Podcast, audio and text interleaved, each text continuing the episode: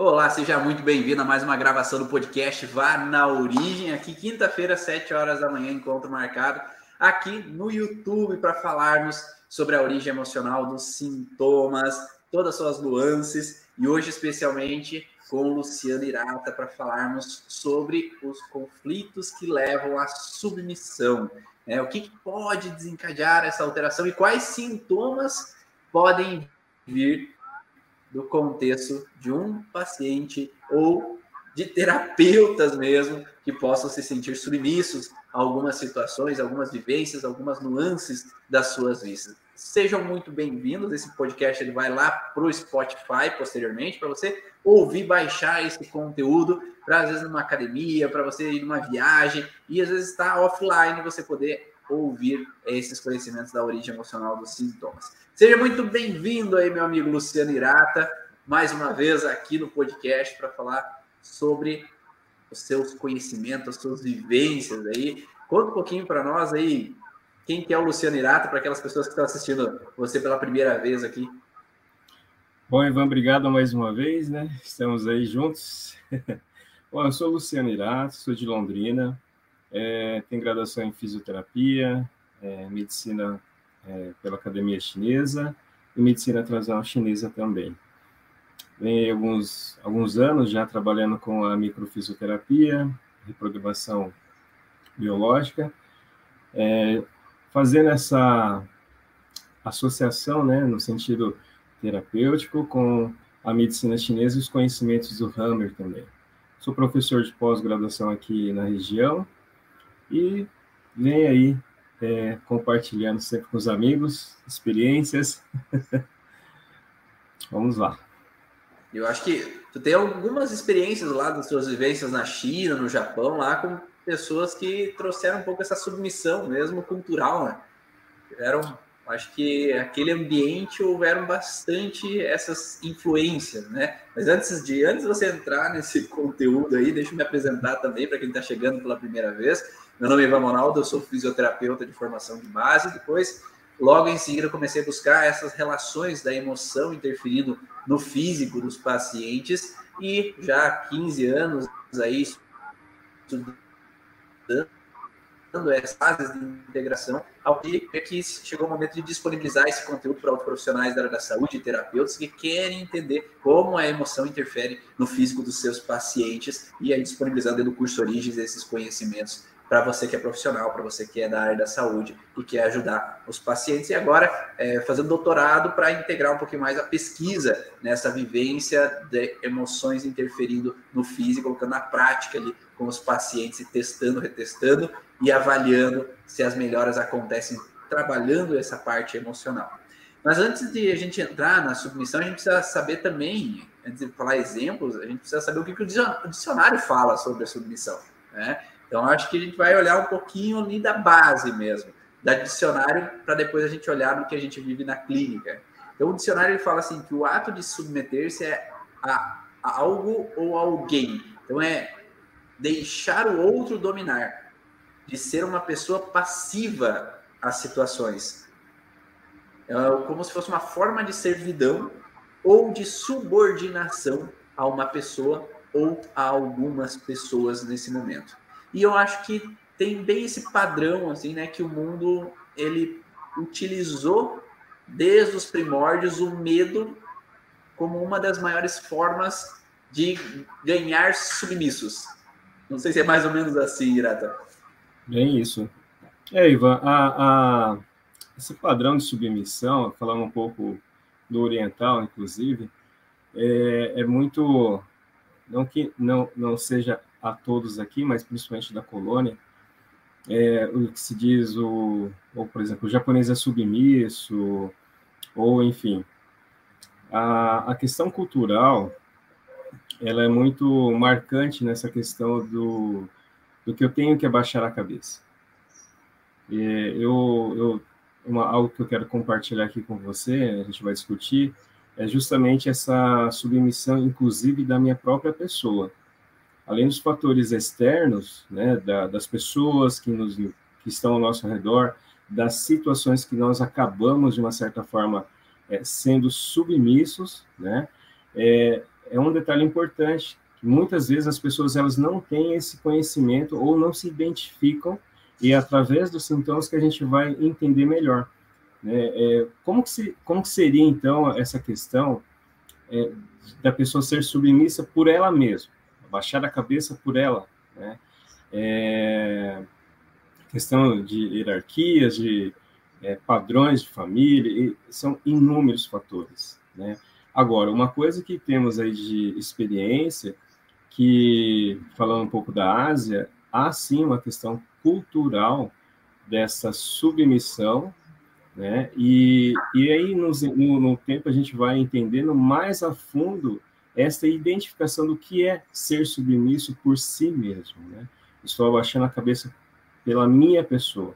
O que, que eu não estou, é, de uma certa forma, é, aceitando, não, não seria bem aceitação, mas é, no meu convívio, o, o que faz da busca do justamente do que é amor próprio, essa questão de abaixar a cabeça pelos meus ideais, do que eu sonho, né, dos meus propósitos, e, consequentemente, o que, o que nos está ao redor, de uma certa forma, vai ativar, sim, né, quando eu tenho esse, esse conflito, um, um, o que se diz, até mesmo pela descrição da submissão que você acabou de ler, e as pessoas vão entender, não, mas a minha submissão vem por pelo meu chefe, vem pela minha família, enfim, vários fatores.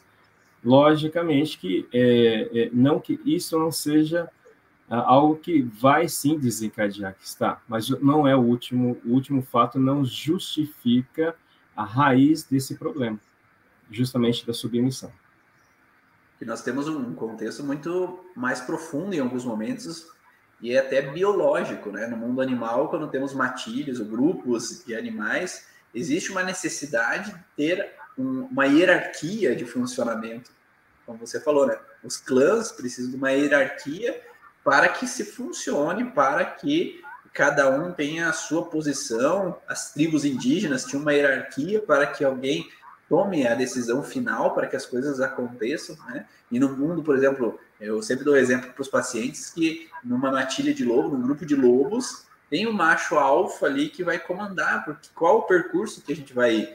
Numa, num grupo de, de elefantes, tem a fêmea mais antiga mais velha, mais idosa, que vai guiar o caminho perante ao caminho que ela sempre percorreu ano após ano ali. Então, saber que aquela pessoa que está no comando, ela tem uma função hierárquica e faz com que os outros às vezes possam aceitar aquela posição. Qual que é o detalhe muitas vezes, né, quando a gente vê o ser humano? Essa hierarquia que foi utilizada tanto tempo lá no, na época dos reis, né, nas épocas religiosas, né, de tantas disputas religiosas, ela veio comandando através do medo. Então, o medo, eu acho que era a principal fonte no mundo animal. Por que, que um animal vai ter medo de não obedecer ao líder? Porque ele pode ser expulso do bando.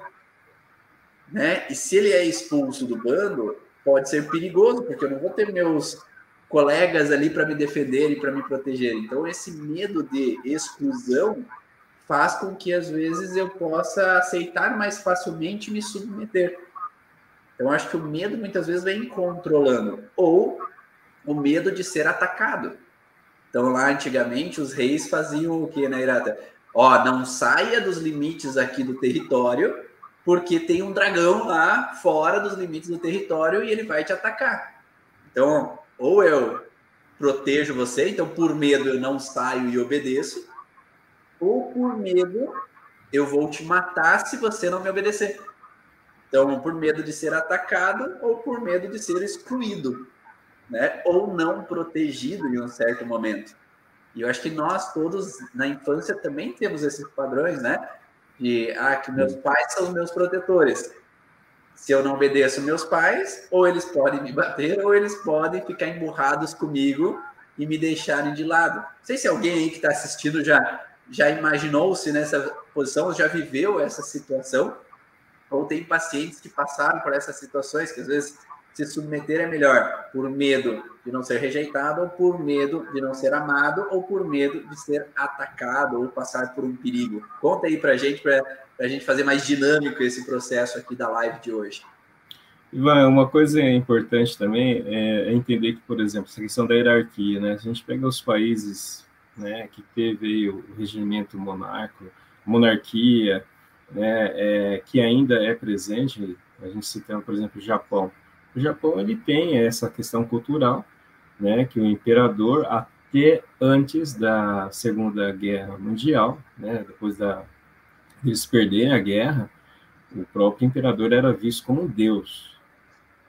Então essa essa dinâmica de hierarquia é, com certeza sim tem essas influências justamente da submissão. Né? Então, eu tenho lá como se fosse realmente meu Deus. E essa colocação dos pais, que é, a gente convive nos consultórios, né? esses padrões que a, a, a, pessoa ela acaba criando coraças, né? E é justamente essas coraças que a gente tem é, acompanhado que se diz essa submissão pessoal. A pessoa se fecha tanto que ela, sim, além de não expor o que realmente pensa, deseja pelos padrões dos clãs, né, vamos colocar da família, ele vai se fechar, é a primeira submissão. Consequentemente, entra essa relação, né, que já foi dita. Perfeito. E aí, o que que, que, que são os padrões principais aí que você vê, então, nesses conflitos aí dos pacientes que chegam para você? Quais são as principais situações? Bom, Ivan, falando um pouquinho do físico, né, na biomecânica, é, aparentemente a gente vai pensar cervical. Né? Não que uma cervicalgia e tem uma, uma relação, sim, importante. Mas, no, a grosso modo, temos a lombar. Né? Casos envolvendo todo o quadril, né? E a parte de comportamento, entra a própria angústia, né, eventos aí iniciais de uma suposta depressão. Mas é, é interessante porque, porque digo a lombar, né, é, devido a alguns recursos terapêuticos que a própria pessoa pode estar realizando, não tem uma ênfase, e você começa a investigar. Na medicina chinesa, a gente entra nesse, é, nesse conceito, por exemplo, de entender que o quadril tem a relação do, dos valores pessoais. Né? Então, se eu, se eu não vou me sentir valorizado, será que realmente essa submissão ela não está presente no meu padrão, né? no contexto de direcionar a minha vida? Uhum. Antes de entrar nos detalhes das pessoas, né? Então, clinicamente, pegando, por exemplo, as crianças, poxa, mas o que, que as crianças já têm um padrão de submissão? Não tem como indagar. Hoje, é, o que se diz precoce, as informações elas estão muito vulneráveis. As crianças, logo tão cedo, se apresentam. Mas ela não vai apresentar uma dor na lombar. Ela vai apresentar o quê? Aquilo que você disse lá no começo, o medo. Vamos falar do medo? Terror noturno, a criança não dorme, sim, medo do escuro. O medo é uma relação muito importante. Então, aí a gente tem essa identificação logicamente, com os outros fatores. Né? Entrando no, nesse se de submissão, ela já tem essa, é, essa sensibilidade desse sentimento. Né? Na fase adulta, então, a gente vai ter os outros comprometimentos. Um fator interessante é o peso. Por que, que a gente escuta? O que, que eu tenho que preencher o meu vazio? Né? Eu vou preencher meu vazio, seja por alimentação, bebida, em vícios, compulsão, a própria compulsão. E o mais interessante é que se você indagar para a pessoa, no primeiro momento, ela não vai dizer para você que é submissa. Imagina. Ela não é submissa.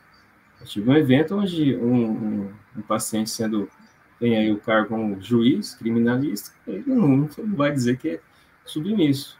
Depois de algumas sessões, ele identificou né, juntamente com a própria acompanhamento psicológico, ele vem, né, e é qual que é o, a queixa dele? Compulsão alimentar. Aí vamos ficar, meu Deus, o que, que agora a compulsão tem a ver com a submissão? Vamos voltar. É, essa questão da gente ter essa, esse sentimento, se fechar, né, se isolar de uma certa forma, eu crio, sim, com certeza, um vazio. Eu não sou preenchido, eu não tenho a liberdade, eu não tenho a condição de estar expressando, ou até mesmo realizar algum projeto de vida, mas o meu padrão, seja pela educação, seja pelo meu trabalho, eu tenho que manter uma postura. E não é uma postura que está sendo agradável para a minha pessoa. Ou seja, eu estou abaixando a cabeça para mim mesmo. Né? Eu me submeto e deixo de viver por mim, né?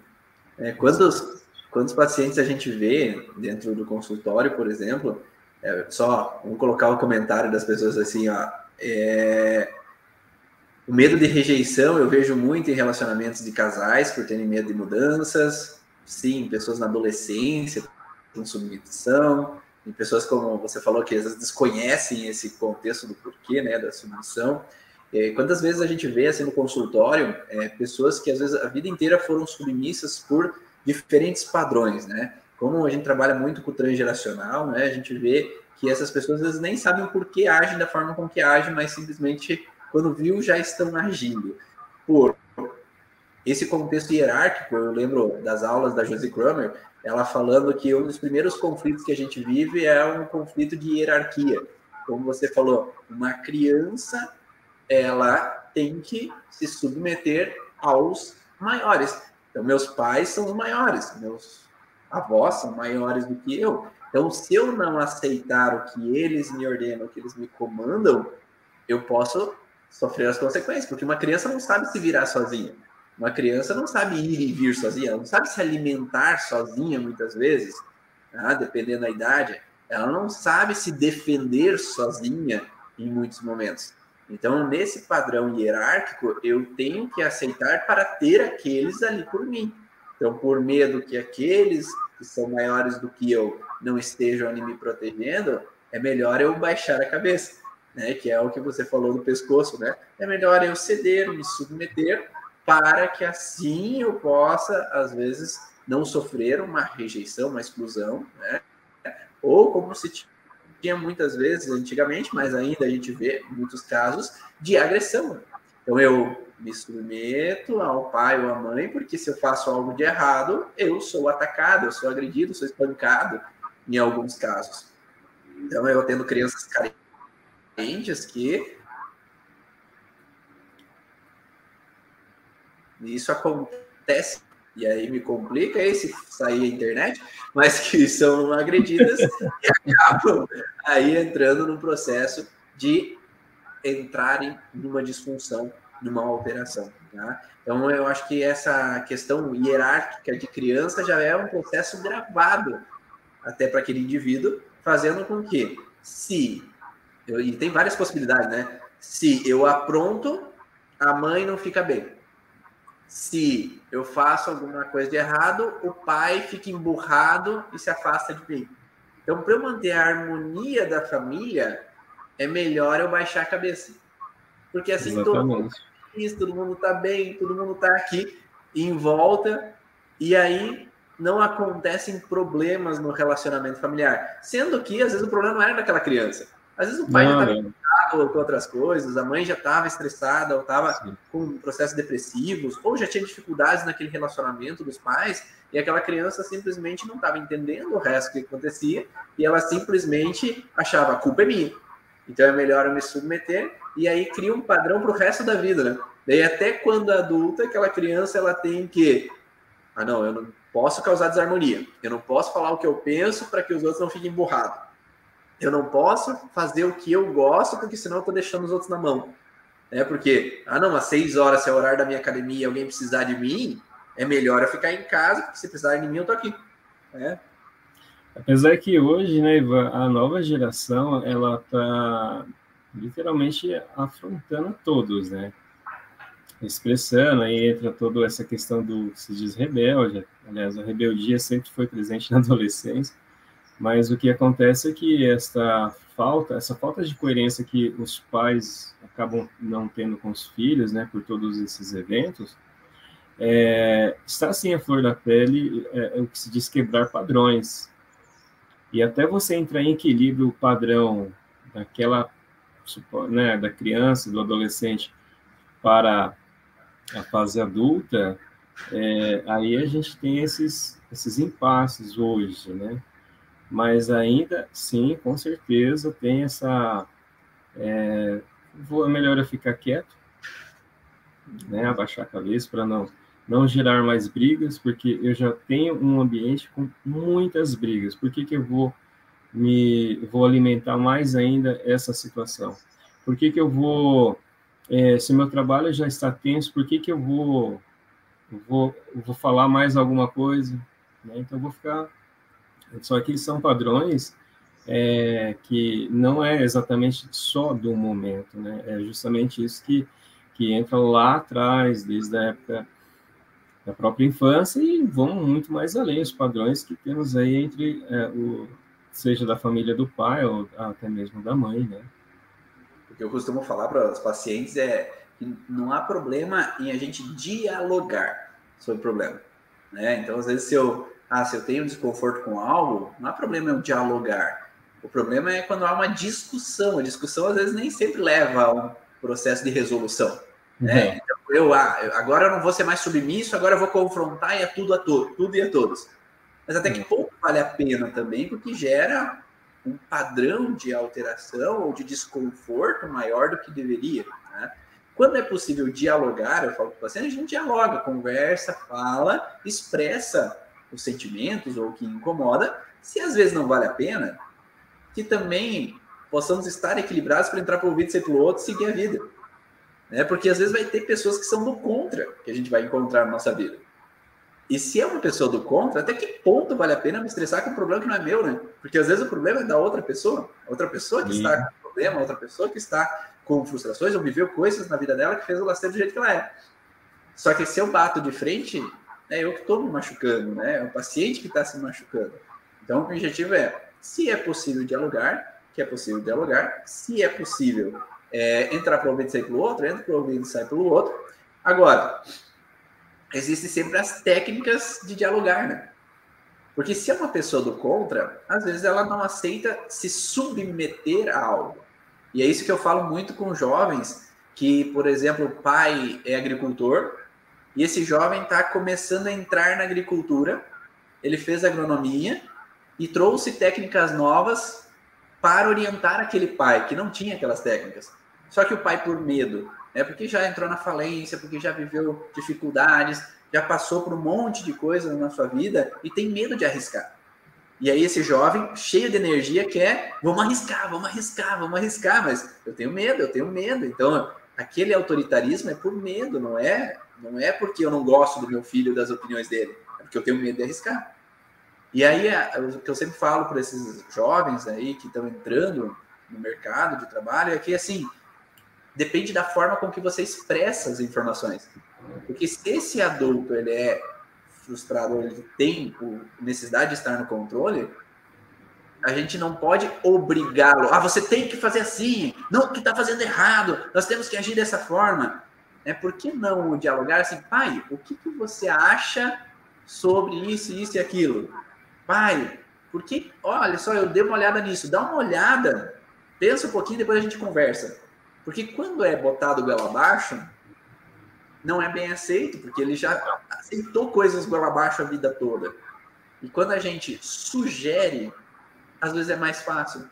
Quando a gente dá opções, talvez a pessoa ela abre um pouco a mente e não confronta já de supetão. Só que o que, que acontece é que geralmente esse jovem ele também vem com essa característica do pai, a fruta no calor do pé, né? Então, esse pai foi submisso e ele tá, que tem que estar no controle para não sofrer. E aí, o filho ele vem com a característica de que eu não aceito me submeter, porque eu sou filho do meu pai. E aí, eu quero impor ao meu pai, que não aceita se submeter, o que eu acho que é o melhor. E aí cria, um não aceita se submeter, o outro não aceita se submeter. E aí gera os confrontos entre pai e filho, né? Nesse contexto de hierarquia ali, né? Que o pai se sente que ele é o provedor, ele tem que tomar as decisões. E aí o objetivo é, quando a gente muda um pouco e altera esse padrão do jovem, e se o pai puder né, alterar esse padrão para o diálogo ser maior, a gente pode ter, criar uma harmonia e umas escolhas melhores para o grupo. Esta questão da relação pai, né, da hierarquia, é, o diálogo eu sempre busco a questão. Primeiro, vamos entender como foi a história do seu pai, né? Aí, através desse conhecimento, que você vai é, ter esse diálogo mais tranquilo, né? Para não ter justamente isso que você é, citou. Uma coisa interessante, Ivan, é sobre escutar, né? A gente sabe que o medo ele está assim, envolvido com a submissão. E dentro da medicina chinesa, a gente sabe que o meridiano dos rins tem abertura nos ouvidos. Tudo que está, tudo que eu eh, tenho, estou ouvindo, recebo de informação. E isso alimenta, de uma certa forma, a, é, o desequilíbrio, logicamente, entre o medo, um sentimento de medo entre os rins, é, e a abertura é, do que eu tive, vamos colocar na nossa essência, ela nasce justamente no meridiano dos rins, ou seja, a nossa essência é a nossa identidade, o que a gente tem aí das informações dos nossos clãs. Quando eu tenho a dominância do meu medo, a minha essência ela vai ser submissa. Volto a repetir. Né? Então a gente tem esse padrão de ser submisso podemos ter é, essa submissão pela própria pessoa, por nós mesmos, né? E, isso, vamos falar clinicamente, zumbido. O zumbido tem uma relação, e é um, é um, é um, vamos dizer assim, é um quadro bem, de uma certa forma, trabalhoso. Pelo que eu com, troco né, ideia com o pessoal de todas as áreas, o zumbido, sim, é algo bem é, trabalhoso. Mas comece a trabalhar, comece a atuar com essa identificação do que se diz medo, a própria submissão. Né? Aí um, um, alguns pontos positivos, que independente da técnica, vão ter resultados. Né? Perfeito. Ah, tem algumas falas aqui, depois a gente vai conversar um pouquinho sobre essas outras falas aqui que estão sendo ditas. Vamos ver os comentários aqui. Mas uma coisa que é interessante, Grato, aqui, a gente tem polaridades. Né? Eu costumo falar que o mundo é feito de dualidades, né? A gente tem sempre um lado e o outro, bem e mal, certo e errado, né? Mas a gente tem polaridades internas. E essas polaridades podem fazer a gente oscilar também de um lado para o outro. E é muito frequente a gente encontrar é, contextos de necessidades que vão fazer você ir para uma polaridade do medo ou ir para uma polaridade da agressividade. E a agressividade, ela nada mais é do que medo, né? Porque um animal só agride quando ele tem medo. Né? Um cachorro só vai morder porque ele tem medo porque alguém invadiu o espaço dele. Então, por medo de perder meu território, eu mordo. Um leão só vai morder porque tem medo de passar fome ou porque tem medo de que o território dele seja invadido. Então, o medo ele está vinculado, mas a gente pode ter duas reações às vezes distintas nesse caso. E uma questão é, frequente que eu tenho percebido é que e isso já vem de vários estudos dentro do mundo transgeracional, das heranças que a gente acaba recebendo, os pacientes acabam recebendo, que dependendo do padrão que a família trouxe, às vezes vai trazer uma necessidade para o descendente. Como, por exemplo, né, aqui na minha região, é muito frequente, provavelmente para muitas pessoas que estão assistindo, que mulheres antigamente eram submissas. Por quê? Porque elas não tinham fonte de renda, então elas não tinham lá, uma bisavó do paciente talvez não tinha trabalho, então ela se submetia, porque ela tinha que ficar em casa cuidando dos dez filhos, né, fazendo comida, feitando a casa para o marido que ia na roça, tá? ou eu não tinha minha fonte de renda, porque o marido que ganhava o dinheiro, pegava todo o dinheiro e ele que cuidava das despesas. Essas mulheres eram submissas porque eram forçadas a casar com alguém que às vezes elas não queriam, então elas tinham que se submeter. Tá? É, ou tinham que se submeter a um homem que era agressivo e tinham que permanecer naquele relacionamento. Isso pode trazer duas nuances nessas polaridades, que são formas de tentar corrigir aquele padrão da história. A gente pode ter uma nuance vinda de mulheres que foram submissas no transgeracional. A bisavó, a avó, a mãe foi submissa, vai nascer uma neta opositora. Então eu vou, por medo, confrontar aos homens para evitar me submeter como minha bisavó, minha avó, minha mãe. Tá? Ou vai ter aquela mulher que vai trazer exatamente o que é chamado de dedo podre, que eu vou atrair sempre parceiros onde eu sou submissa tal qual honrando a minha bisavó, a minha avó, minha mãe. Né? Então essas polaridades que eu vou para um lado totalmente opositor ou eu vou para um outro lado totalmente submisso, porque há dependentes percepções que vieram desse transgeracional. Às vezes essa percepção pode ser tão forte de raiva dessas mulheres do transgeracional que foram submissas ao homem que traía, ao homem violento, ao homem agressivo e tudo mais, e essa raiva às vezes impera no descendente, fazendo com que essa mulher no descendente ela não aceite com raiva se submeter. Então, ou seja, se alguém tenta me impor, eu vou trazer a raiva para não aceitar me submeter.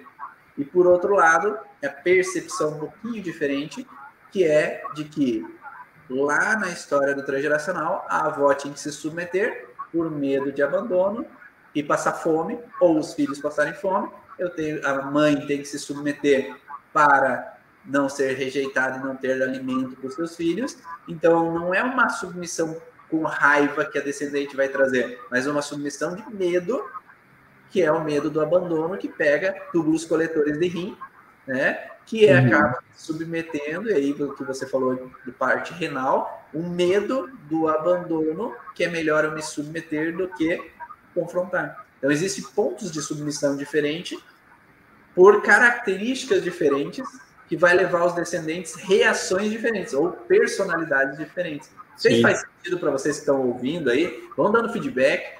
Se, e por favor, né, curte aí o vídeo no YouTube, curte aí, compartilha com outras pessoas, porque quanto mais curtidas ali que você der nesse no vídeo, mais pessoas vão receber, porque o logaritmo ali do YouTube pode disponibilizar para mais e mais pessoas esse conteúdo. Então, nos ajude aí a difundir esse conhecimento da origem emocional dos sintomas. Curte, se inscreve no canal se você não é inscrito, para que você possa receber também toda a notificação das novas lives aí, cada vez que elas surgem. Pode falar. Essa questão da, da, da,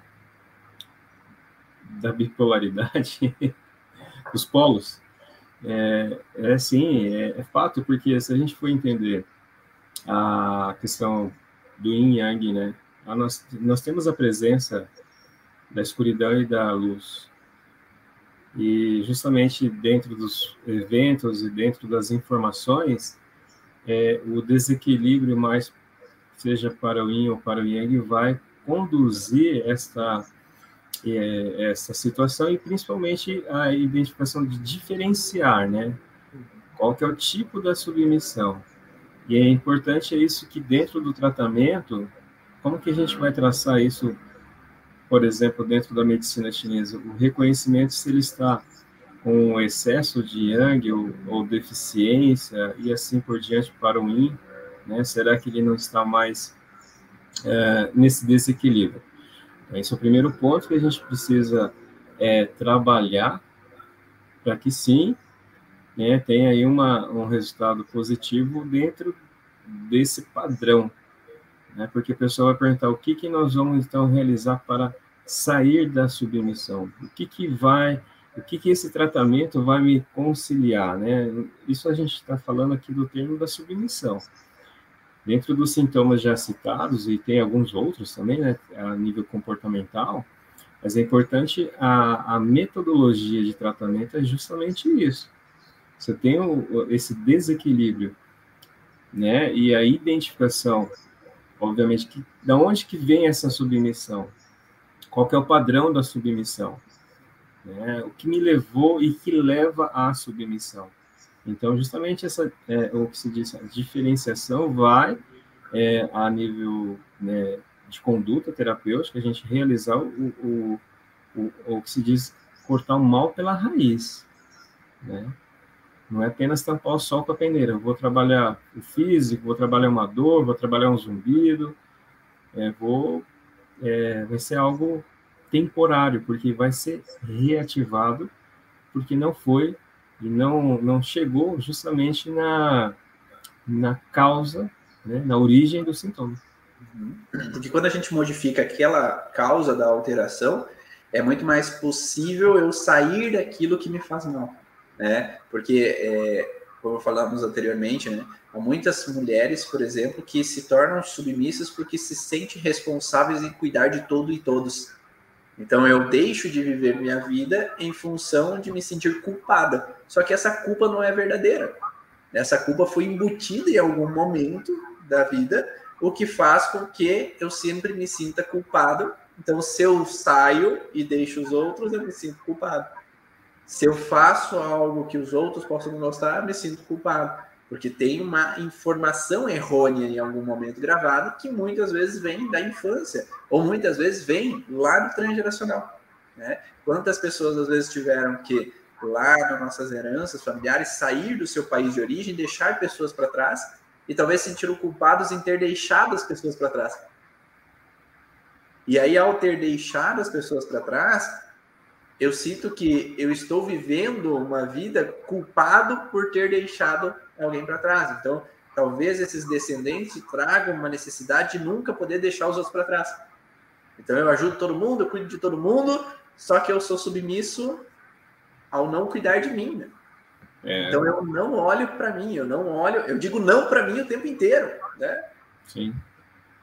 É, é, é, essa questão da, da, despedida, né? Se a gente pegar é, a história, né? Sair de um país, deixei família. E aí você pega eventos, por exemplo, um trabalho, a pessoa ela né, tá sofrendo supostamente com o trabalho, convivência no trabalho, mas eu não posso deixar o meu trabalho por questão de necessidade. A questão é deixar o trabalho, a questão é entender como que eu meu ponto de vista dentro do meu, meu, meu ambiente de trabalho. Eu não posso apenas trocar de trabalho, mas eu vou levar o meu, mesmo conflito para um outro ambiente.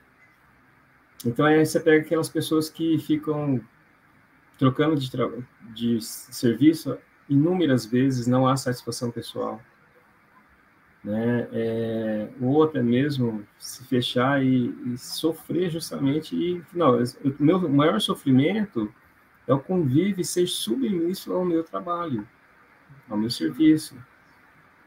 Né? Não, não é deixar de lado esse sofrimento, é entender que será que realmente o que está, o que eu estou vivendo, estou supostamente sofrendo, é o meu serviço atual? Uhum naquilo que eu citei sobre a despedida, a dificuldade de abrir mão, a dificuldade de desapegar. E a gente sabe que muitas pessoas, por mais que falem, eu sou desapegada, eu não, não, não sou apegada em nada, mas ela tem no seu inconsciente padrões que levam o apego. Uhum. E é o apego do quê? É justamente desses padrões de hierarquia que obviamente levou por uma questão de submissão, né, de, de não deixar aflorar realmente o que a pessoa é, ou sente e deseja. Perfeito, Ira. E aí uma coisa interessante que você falou é essa relação do apego a um trabalho, apego a essas pessoas que estão ali, mas é o apego também a relacionamentos, né? Ou aquela sensação de que eu troco de parceiro ou de parceira mas eu entro sempre nos mesmos conflitos, porque o padrão lá atrás não está resolvido. Então eu tendo a atrair sempre o mesmo tipo de situações. Né? Por que, que eu. E uma coisa interessante até que eu encontro nas pacientes, em alguns pacientes é assim: é, eu vim para cuidar dos outros. Então, se essa pessoa recebe essa informação, que eu vim para cuidar dos outros, e isso está gravado dentro dela, se ela encontrar alguém que não precisa ser cuidado, tem graça?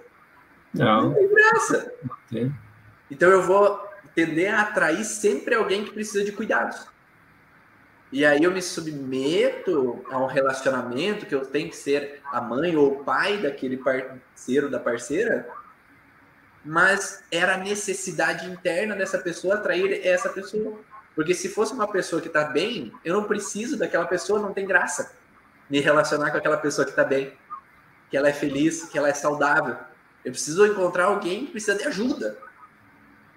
Ou eu preciso de um trabalho onde eu preciso viver aquele tipo de situação. Ou quantas pessoas que às vezes se submetem a um trabalho público, né? E, e às vezes submetem a situações porque eles precisam do quê? Eu preciso de alguém que me pague as contas todo mês. Então é como se eu preciso receber todo mês um salário, porque senão me sinto inseguro.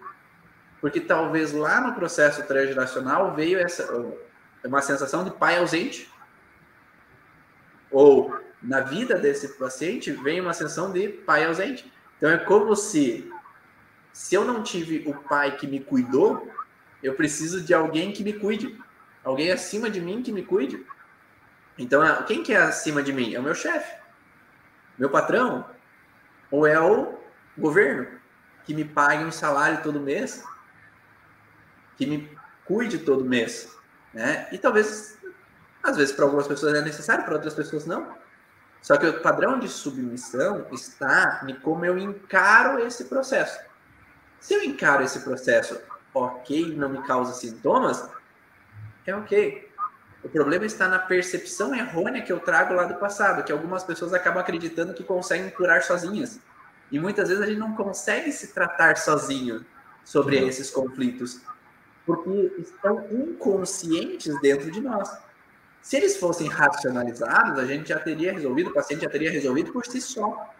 Sim. Então, muitos terapeutas acabam acreditando que eles conseguem se trabalhar sozinhos e corrigir alguns padrões, e aí ficam frustrados, porque eu já tentei fazer várias técnicas comigo e nunca resolveu. Mas será que foi buscar outra pessoa, né, para ser atendido, para daí trabalhar aquilo que está no escondido da, da, desse padrão de submissão? Porque às vezes a gente precisa de outra pessoa que nos guie a mudar essa percepção ou encontrar onde está, onde está escondido esse processo, né, Irato? Porque às vezes o processo ele está tão no subconsciente, no transgeracional, que às vezes a gente não consegue achar sozinho. Não, não.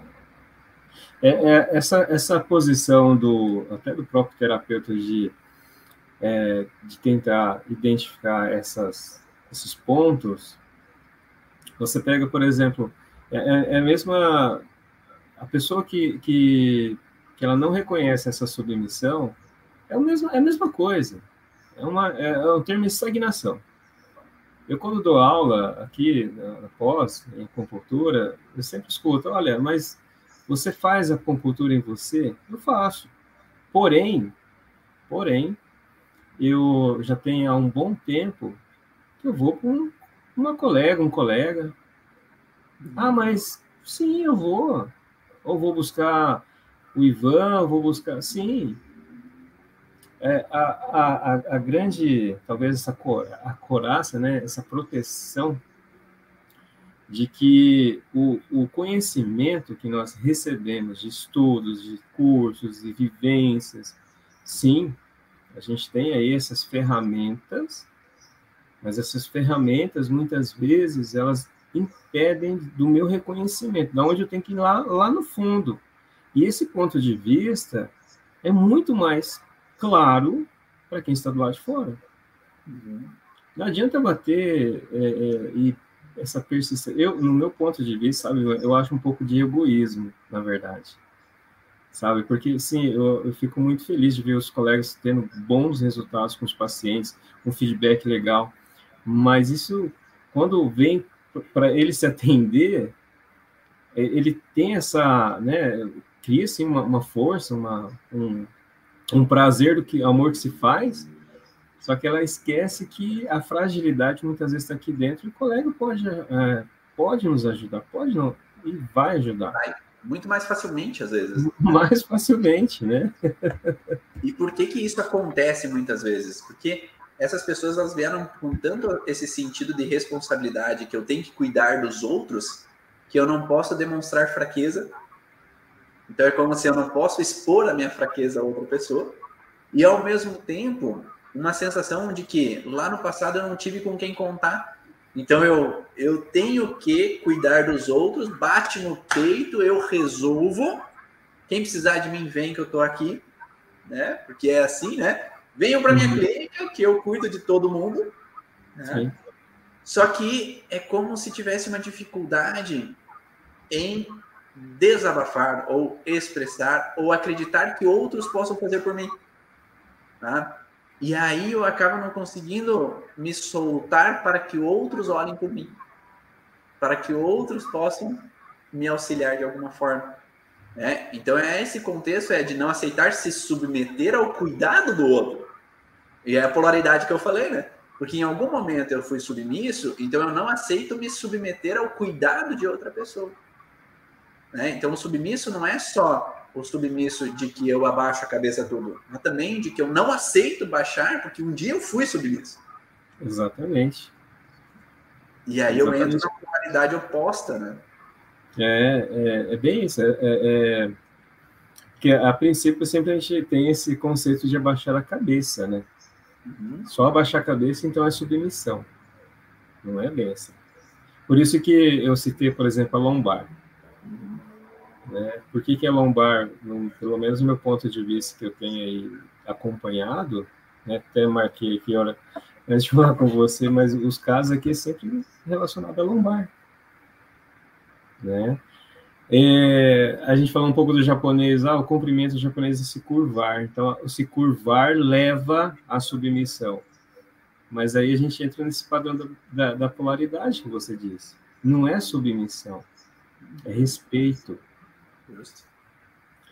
Agora, depende, depende, depende, da percepção que a pessoa tem sobre a situação. Né? É, então, é bem isso. Por exemplo, você vai entender, o cara está se curvando, porém, aquele que ele está ali na frente, ou aquela pessoa, ou aquela situação, estão me curvando, eu não aceito. Mas eu tenho que me curvar. Uhum. Submissão. Não, eu estou como respeito uhum né, perante aquela pessoa ou aquela situação, não é uma submissão. Uhum. Como também leva outra, outra polaridade, como você citou mesmo. Eu não aceito uhum. a submissão. Sim. E aí eu vou entrar nesse conflito. Porque até em alguns momentos, eu costumo dizer, assim, questão de relacionamentos, que aceitar que o outro está empurrado, aceitar a fala do outro, está mais, está mais a ver com a percepção que eu tenho sobre o que o outro falou, o que o outro fez, do que o que o outro está fazendo. Porque se o outro agrediu, falou, agiu de alguma forma, eu posso pensar assim, até que ponto eu preciso dar bola, até que ponto eu preciso não dar bola. Eu posso sair e seguir minha vida. Né? Porque às vezes o problema não é meu. Só que se aquilo doeu, significa que está cutucando uma ferida interna minha né? de julgamento, de crítica, de agressividade, de, de submissão. Então, aquilo que as pessoas que nós encontramos no nosso dia a dia, seja no trânsito, seja no trabalho, seja às vezes nos relacionamentos, agem ou fazem, tem mais a ver com aquela dor não resolvida do passado do que aquela situação que está acontecendo hoje. Porque se aquilo é incômodo, eu posso simplesmente virar as costas e seguir minha vida. Eu posso simplesmente tentar entrar para o ouvido e sair para o outro, não dá bola. Só que se já está engasgado até aqui, eu não consigo engolir e botar a goela abaixo e não dar bola. Consigo, se o ouvido já está entupido, eu não consigo entrar para o ouvido e sair para o outro. Já está carregado de informações. Então, por isso que dentro do que a gente vai trabalhando com os pacientes, a gente tem que esvaziar o barrilzinho. E aí não adianta tirar a gotinha que transbordou. É, não. A gente precisa tirar a base do barril. A base do barril é o que faz encher ele de novo. Então a primeira situação da vida é o que precisa ser olhado. É por isso que é, é, as situações, ou até mesmo uma pessoa, é, o relacionamento, né, que eu acredito, que aí entra essa questão, puxa, mas eu sou submisso a a essa situação ou a essa pessoa. Mas aonde que começou? Quando que começou? A situação ou a pessoa, ela não justifica é, a raiz, né? o início de tudo. Essa submissão é antiga. Você vai resolver perante a situação, a pessoa, o, do seu relacionamento, companheiro, companheira, família e assim por diante. Porém, é, tem que ser trabalhado justamente lá no início. Vamos entender todas essas informações perante a família da mãe ou do pai, né, o padrão familiar. Veja bem, não é que vamos mudar o, a conduta da família, é o entendimento de cada família e que se for um excesso por algum lado maior que gerou esse desequilíbrio, é onde nós temos que ser que entender, voltando lá que você falou, eu vou dialogar. Uhum. Né? Então, esse dialogar é justamente esse equilíbrio que a gente tem dentro das informações culturais, as informações do regimento familiar, vamos dizer assim. Vamos ler esse regimento interno, porque não só tem ponto negativo, tem ponto positivo também. Tudo na vida é, é, é, é clássico, Ivan. Numa, numa dificuldade, a gente tem sim um lado bom. Tudo. E, obviamente, a gente tem. É, é, a, eu falo assim, que o, como que nós vamos levar esse equilíbrio na vida? O equilíbrio é diariamente. Porque a nossa percepção do que nós já temos de informações, é, ela vai alimentar esse equilíbrio né, da gente poder conduzir, de eu não ser submisso. Né? Ah, ok, tô com, sei lá, 40 anos, a vida inteira eu tive esse padrão, e agora como que eu vou mudar? A mudança, ela vem dessa percepção de entender os dois lados. Lá atrás, até a gente falou sobre, não sei se você se recorda, os dois lados da moeda, Sim. E é justamente isso, a gente pega a moedinha e joga, porque a gente tem os dois lados diariamente. Entender essa bipolaridade, entender que lado que eu estou é, entrando em mais conflito, e, obviamente o que levou, né? E isso é uma questão de eu falo, dosagens homeopáticas. Não adianta usar a sua intensidade, essa velocidade que ele mudar da noite para o dia ou mesmo querer mudar o outro, né? É, 5%, 1%, ótimo. Mas não. É, é, é aí que tá. Por que, que a ansiedade entra como um dos sintomas? É justamente essa necessidade de sair desse padrão. Sair rápido. Eu, eu não quero mais isso para mim, eu não quero mais ser submisso, eu quero ter mais prazer para a vida. A gente vai ter. A partir do momento que diariamente volto a repetir, equilibrar os dois polos, positivo e negativo. Na medicina chinesa entra o yin e yang. Né? E uma coisa interessante que tu falou ali do, das moedas, né, dos lados da moeda, é que às vezes a gente é, tende a, quando estar com uma moeda, é olhar só para um lado dela. Então, eu estou de frente ao meu chefe, eu estou de frente a um parceiro, uma parceira, estou de frente aos filhos, mas eu estou olhando o meu lado da moeda. Eu não parei um tempo para virar o rosto e olhar o que está do outro lado. Né? Qual é a percepção do outro indivíduo? Qual é a vivência do outro indivíduo sobre as situações? É, para que eu possa entender o porquê que o outro age da forma com que age. Por que, o outro é da forma com que é. Porque se a gente não olha com o olhar do outro, com a lente do outro, a gente acaba ficando batendo sempre no meu gosto, né? a minha vontade de ser, o meu jeito de ser, né? e acaba às vezes sofrendo, querendo que o outro seja de uma forma que não compete ao olhar que o outro tem, o lado da moeda que o outro tem. Né? Eu colocando algumas perguntas aqui, senão a gente não fala nada que o pessoal perguntou. É, quem fazer pergunta, vai lá para o youtube.com/barra Ivan Bonaldo. Tem um paciente que sempre foi submissa ao pai e agora está replicando o padrão. É muito autoritária com o marido e com os filhos e não suporta ser contrariada. Ela está com vários conflitos familiares. E aí entra aquele contexto da fruta não cai longe do pé, né? Então, o pai era do jeito que era, porque ele trazia uma necessidade biológica. E se aquela necessidade não foi resolvida, a filha vai trazer o padrão de personalidade para tentar evitar sofrer como pai, como avô, como quem veio lá de trás. Então a gente vai precisar olhar para esse transgeracional para entender por que, que é necessário não aceitar se submeter, por que, que é necessário ser autoritário na família. Não é mais ou menos assim, Pirata? É, e, e outra coisa, né, Eva, entra aí a questão de eu, vou apenas escutar o que eu quero, o que me faz bem. Nossa, mas aí, sim, há uma certa teimosia do padrão. Porque a autoridade, ela vem o quê? Eu não vou deixar, eu tenho que assumir, eu tenho que ter essa postura.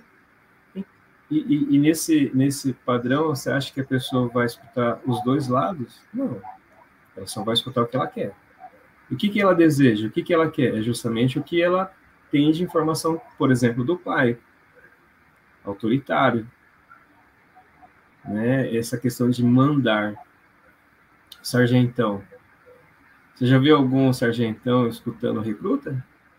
Trocando figurinha? Não. Quem fala é só o sargento. Ele só vai escutar o que ele quer.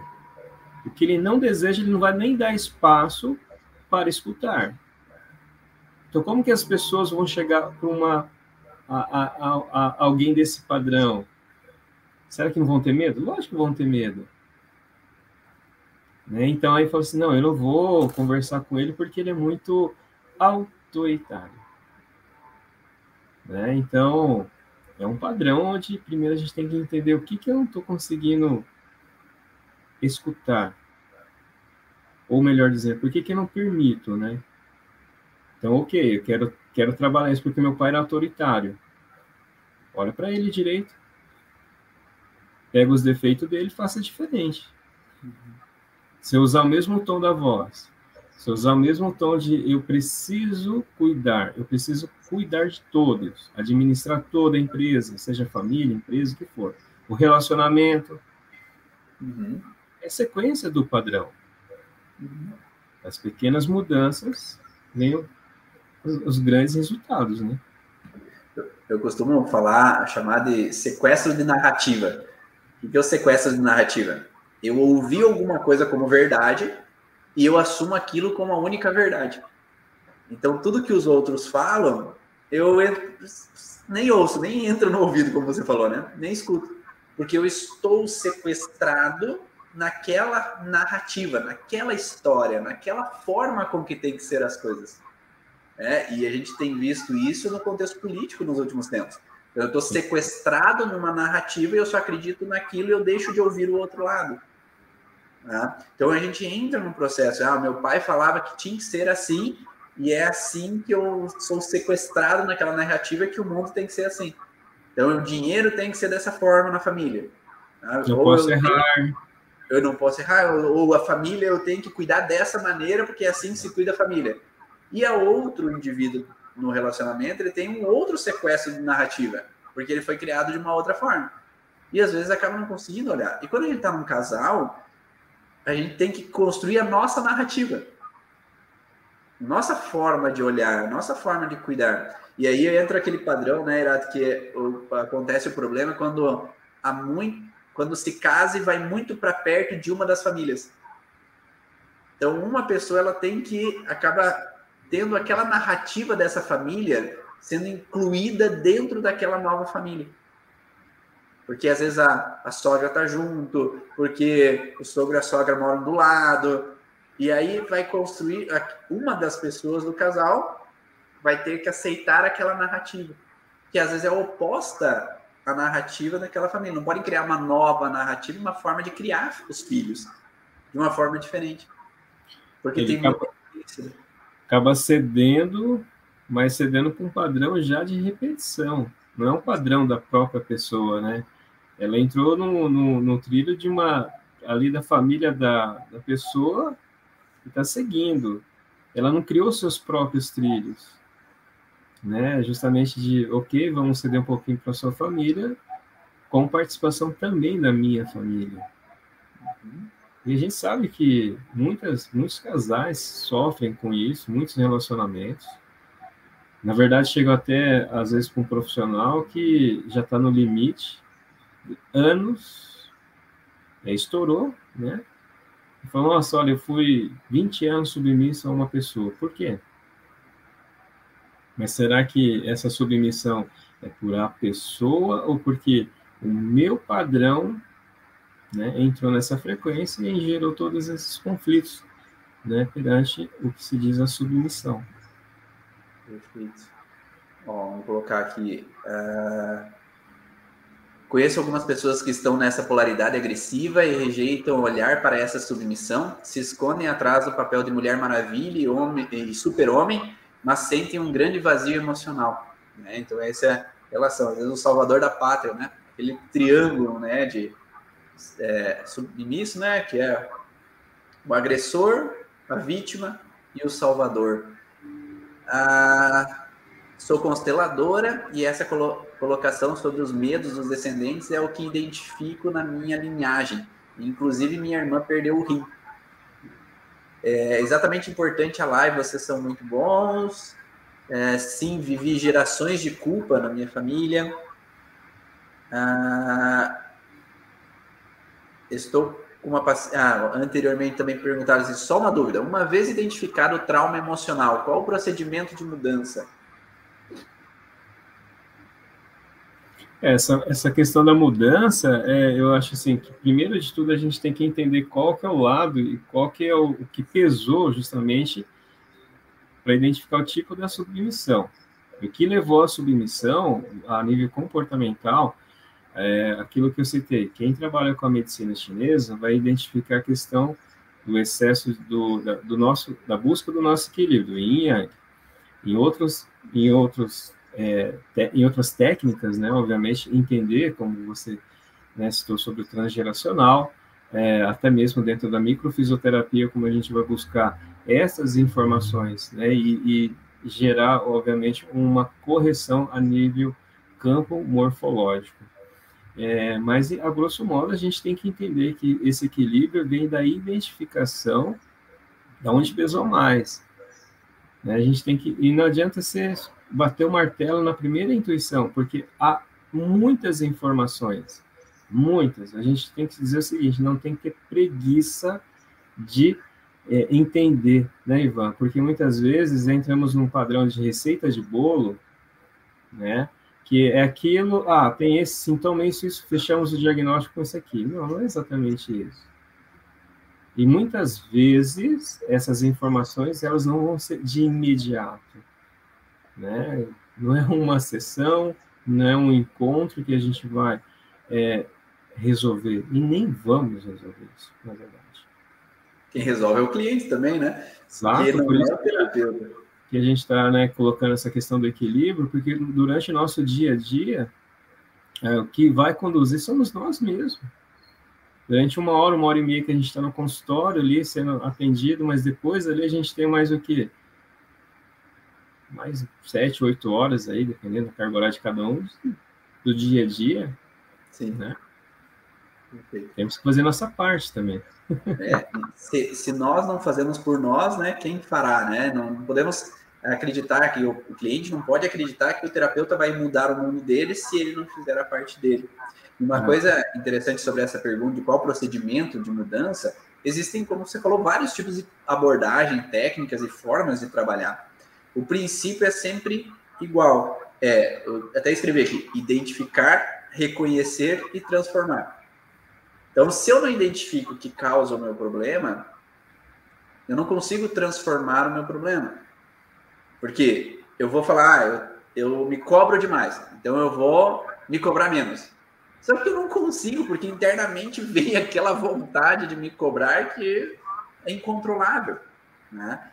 Então eu preciso identificar da onde que vem. E essa identificação pode ser algo lá da minha vivência no passado, pode ser lá na gestação, pode ser lá no transgeracional, numa herança familiar.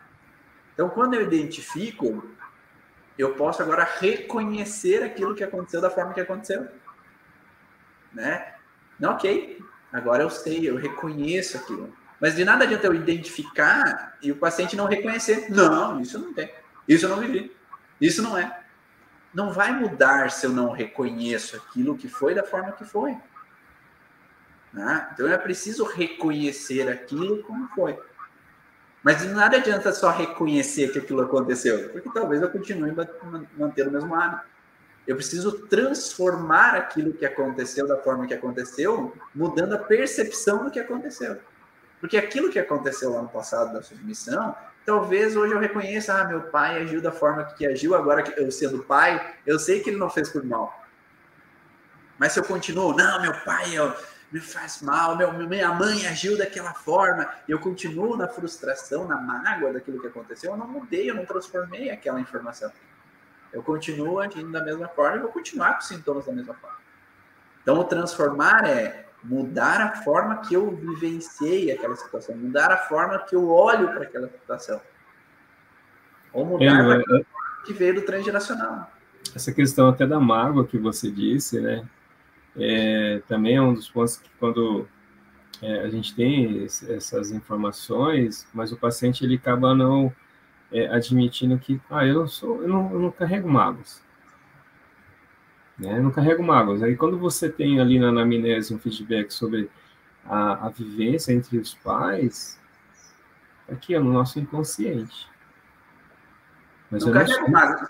Só tenho gastrite, só... minha vesícula eu operei faz 10 dias ali atrás. Não, não, não carrego mais. Não, não, imagina. Então, é assim, ah, é, e aí é aquela coisa, o corpo não mente. Eu sempre falo para os meus pacientes, as informações que são geradas, que chegam até nós, né, é o seu corpo, é o seu desequilíbrio. Você pode até verbalizar que, imagine, eu não tenho, eu não sou uma pessoa submissa. Né? Eu mando na minha família, eu mando no meu trabalho, né? Tenho uma dor cervical. E brincadeira. E aí o corpo vai demonstrando. Né? E aí lá, em um momento, vem a surpresa, né? O reconhecimento. Perfeito. E aí a gente pode ter resultados que são mais gradativos por causa realmente da forma ou da abordagem que o terapeuta tem, né? Nós podemos ter casos mais gradativos pelo paciente, às vezes ter uma necessidade de ter um processo mais gradativo. Por quê? Nós também não podemos é, fazer um tratamento de supetão em alguns casos, porque podem causar riscos ao paciente. Então, às vezes ele não esteja preparado o suficiente para mudarmos tudo o processo de vivência, o que pode causar um problema maior do que, às vezes, ser mais lento o processo. Né? Então, a gente tem que ponderar. Dentro do curso ali, a gente fala sobre as lupas da origem. Existe uma lupa que é a lupa preta, que é a lupa do pé atrás, sabe? Que é aquele contexto. A gente tem que colocar tudo na cabeça do terapeuta durante o atendimento. Quais são os riscos do atendimento que a gente vai fazer? Quais são os riscos de ser acelerado o processo? Quais são os riscos de alguns procedimentos que a gente vai ter ou técnicas que a gente vai utilizar com o paciente? Então a gente tem que ponderar em alguns momentos. E além disso, a gente pode ter um processo, às vezes, que pode ser mais rápido né? Desde que o terapeuta e o cliente estejam em sincronia, né? Para que aquilo aconteça da melhor forma possível. Porque às vezes se o paciente ele não está apto a se conectar com aquele sentimento do que aconteceu, talvez o processo não vai acontecer de uma forma rápida. E é como você falou, né? Eu costumo falar dentro do curso que é, não é porque tem pulga que não pode ter piolho. Então não é porque teve uma história familiar que não pode ter outras histórias familiares que precisam ser resolvidas. Né? E às vezes o paciente chega falando, ah, eu tenho ansiedade. Tá, mas isso não me diz nada, porque tu pode ter uma ansiedade que tu considera como compulsão, sofrer por antecipação, uma inquietação, um, sei lá, uma, querer que as coisas aconteçam logo. E são vários tipos de ansiedade. E cada ansiedade é de uma história diferente. Então gente não vai conseguir resolver num processo só, né? A gente não pode entrar também, né, Ivan, essa questão de, do imediatismo sobre o que a gente realiza, porque justamente o corpo ele precisa entender a parcela de frear e entender o tempo. Se eu entro na frequência do tempo da agonia, da aflição, naquele momento, eu não vou, não vou conseguir, de uma certa forma, ajudá-lo, ajudar né, ali a pessoa, porque ela já está numa intensidade. Lógico que uma dor, uma, uma, uma, uma crise né, aguda, ela tem, assim, obviamente, uh, uh, as ferramentas para amenizar, mas o, o, o processo, eu não posso entrar subitamente na velocidade que chega até nós. O corpo precisa desse reconhecimento, precisa do entendimento, essa colocação entre o paciente e o terapeuta, como você disse, tem que ser coerente. Né? É isso que vai, de uma certa forma, se influir, isso que vai ajudar. E é, muitas vezes, quanto o tempo vai ser tão é uma surpresa, né? Porque começou certo. Se for na mesma intensidade do que chega até nós, porque veja bem, a gente também é, naquela quando você entra muito na emoção, você vê o desespero da pessoa que você tem que resolver, que você tem que ajudar logo, você pode piorar. Até porque o terapeuta está entrando numa posição que não deveria ser dele, né? Não. Salvador da pátria. Não. E daí não está equilibrado dentro do processo do terapeuta mesmo. É, é tem que respeitar. É, eu preciso permitir. Não adianta eu querer trabalhar ou ajudar perante um paciente essa questão da submissão se eu já sou submisso. né? Será que essa minha frequência não vai piorar do paciente? Será que o zumbido, será que eventos como sintomas não vão ser persistentes? Porque aí vem o, a, o que você diz lá atrás, né? A culpa, eu não dei conta, eu não resolvi, eu sou culpado, né? Eu, aliás, eu começo a ver tudo que está dando errado no mundo, eu sou culpado. Uhum. Né? A culpa domina, infelizmente. E uma coisa interessante é que a gente vai atrair muitas vezes os pacientes que precisam, que vão nos dar um olhar sobre algumas informações nossas, né? Então, aqueles pacientes que vêm também, às vezes, ajudam, hum, eu acho que eu vivi essa coisa também, eu acho que eu tive uma situação parecida com isso, né? Você lembra que o, o Brojan sempre fazia essa colocação, que o paciente que chegava até nós, né, na microfisioterapia, ia bater com muitos momentos que a gente talvez estava está vivendo, está, já vivenciou, né? Exato. É aquela semana assim, nossa, por que, que veio tanta criança no consultório? Por que, que veio tanta síndrome do pânico? Ou será, por que, que veio tanta enxaqueca? Né? É, algo agradeça porque essa informação também ela tem um lado bom os dois lados paciente e terapeuta Muito obrigado, Luciano, por todas as suas histórias, todos os seus olhares sobre a saúde, sobre os seus pacientes, sobre os exemplos aí que você pontou aqui para gente. É sempre um prazer estar contigo. E agora nós vamos nos encontrar dia 5 de fevereiro, né? Quem sabe a gente se encontra antes, mas dia 5 de Sim. fevereiro a gente se encontra em Curitiba, no Origin Experience, nesse evento aí que a gente vai promover para os alunos do curso Origem. Então, quem é aluno do curso Origem, a gente se encontra lá dia 5 de fevereiro em Curitiba para a gente trocar experiências, para a gente fazer um, um, congresso interno para os alunos do curso Origens, com várias palestras e várias vivências para encontrar, então, o que, que está ali que a gente pode trabalhar dentro da gente e que a gente pode também ter ferramentas a mais para auxiliar os nossos pacientes. Então, obrigado primeiro por ter aceito estar junto com a gente em Curitiba para compartilhar os teus conhecimentos, as tuas vivências lá com a gente. E vai ser um bom encontro, né? Porque a gente vai poder se encontrar pessoalmente, trocar experiências pessoalmente dentro da comunidade Origens, para que a gente possa compartilhar, porque a gente no mundo online nem sempre dá para conversar tão facilmente, né? Um a um. Então lá a gente vai poder Sim se encontrar e conversar e dialogar e trocar ideias, que é o mais importante dentro da nossa profissão. Então, obrigado e obrigado por estar aqui junto comigo nessa live também. Bom, eu que agradeço, sempre é um prazer estar com você. É, eu admiro muito você como profissional, mas principalmente como um grande amigo. É, eu, em 2008, foi a primeira volta aqui para o Brasil, 2009, se não me engano, conheci Ivan em Umarama. E nesse, nesse trajeto, eu tive o prazer de estar um pouco ao lado do Ivan, quando a gente trabalhava aqui até com o Grupo Salgado, Afonso Salgado. E eu falo, por que, é um prazer? Essa, essa evolução, né? essa grande, esse grande profissional que você é, né? esse poxa, é, é muito gratificante. Né? A gente tem, eu, eu particularmente tenho o maior respeito e admiração à sua pessoa. E estamos juntos, né? Mais uma vez aí no Congresso, vai ser mais uma vez um sucesso graças ao seu empenho, a sua dedicação, o amor que você faz pelo tudo que você tem, família, trabalho e amigos. Que Deus te abençoe muito, meu amigo. E sempre é um prazer estar aqui compartilhando com você. Muito obrigado, muito obrigado. Foi começo de 2008. 2008. Eu fui lá em né? Umuarama. Isso. A gente se encontrou lá.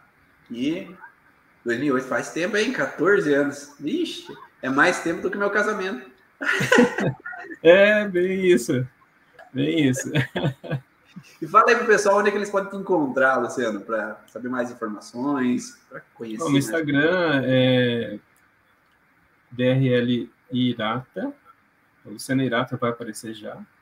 Uhum. É, ali vai ter o, alguns contatos, caso a pessoa queira entrar, né, tirar dúvidas. Temos aí acompanhamentos online também com a homeopatia. E sou aqui de Londrina, atendo aqui em Londrina, né? É, então, se qualquer dúvida, chama ali no Instagram, ou até mesmo nos contatos que ele apresenta. E vamos lá, se inscreve aí, se você é aluno do curso Origens, para estar junto com a gente lá dia 5 de fevereiro em Curitiba, para essa grande aí evento da Origem Experience. Um grande abraço a todos e até a próxima. Tchau!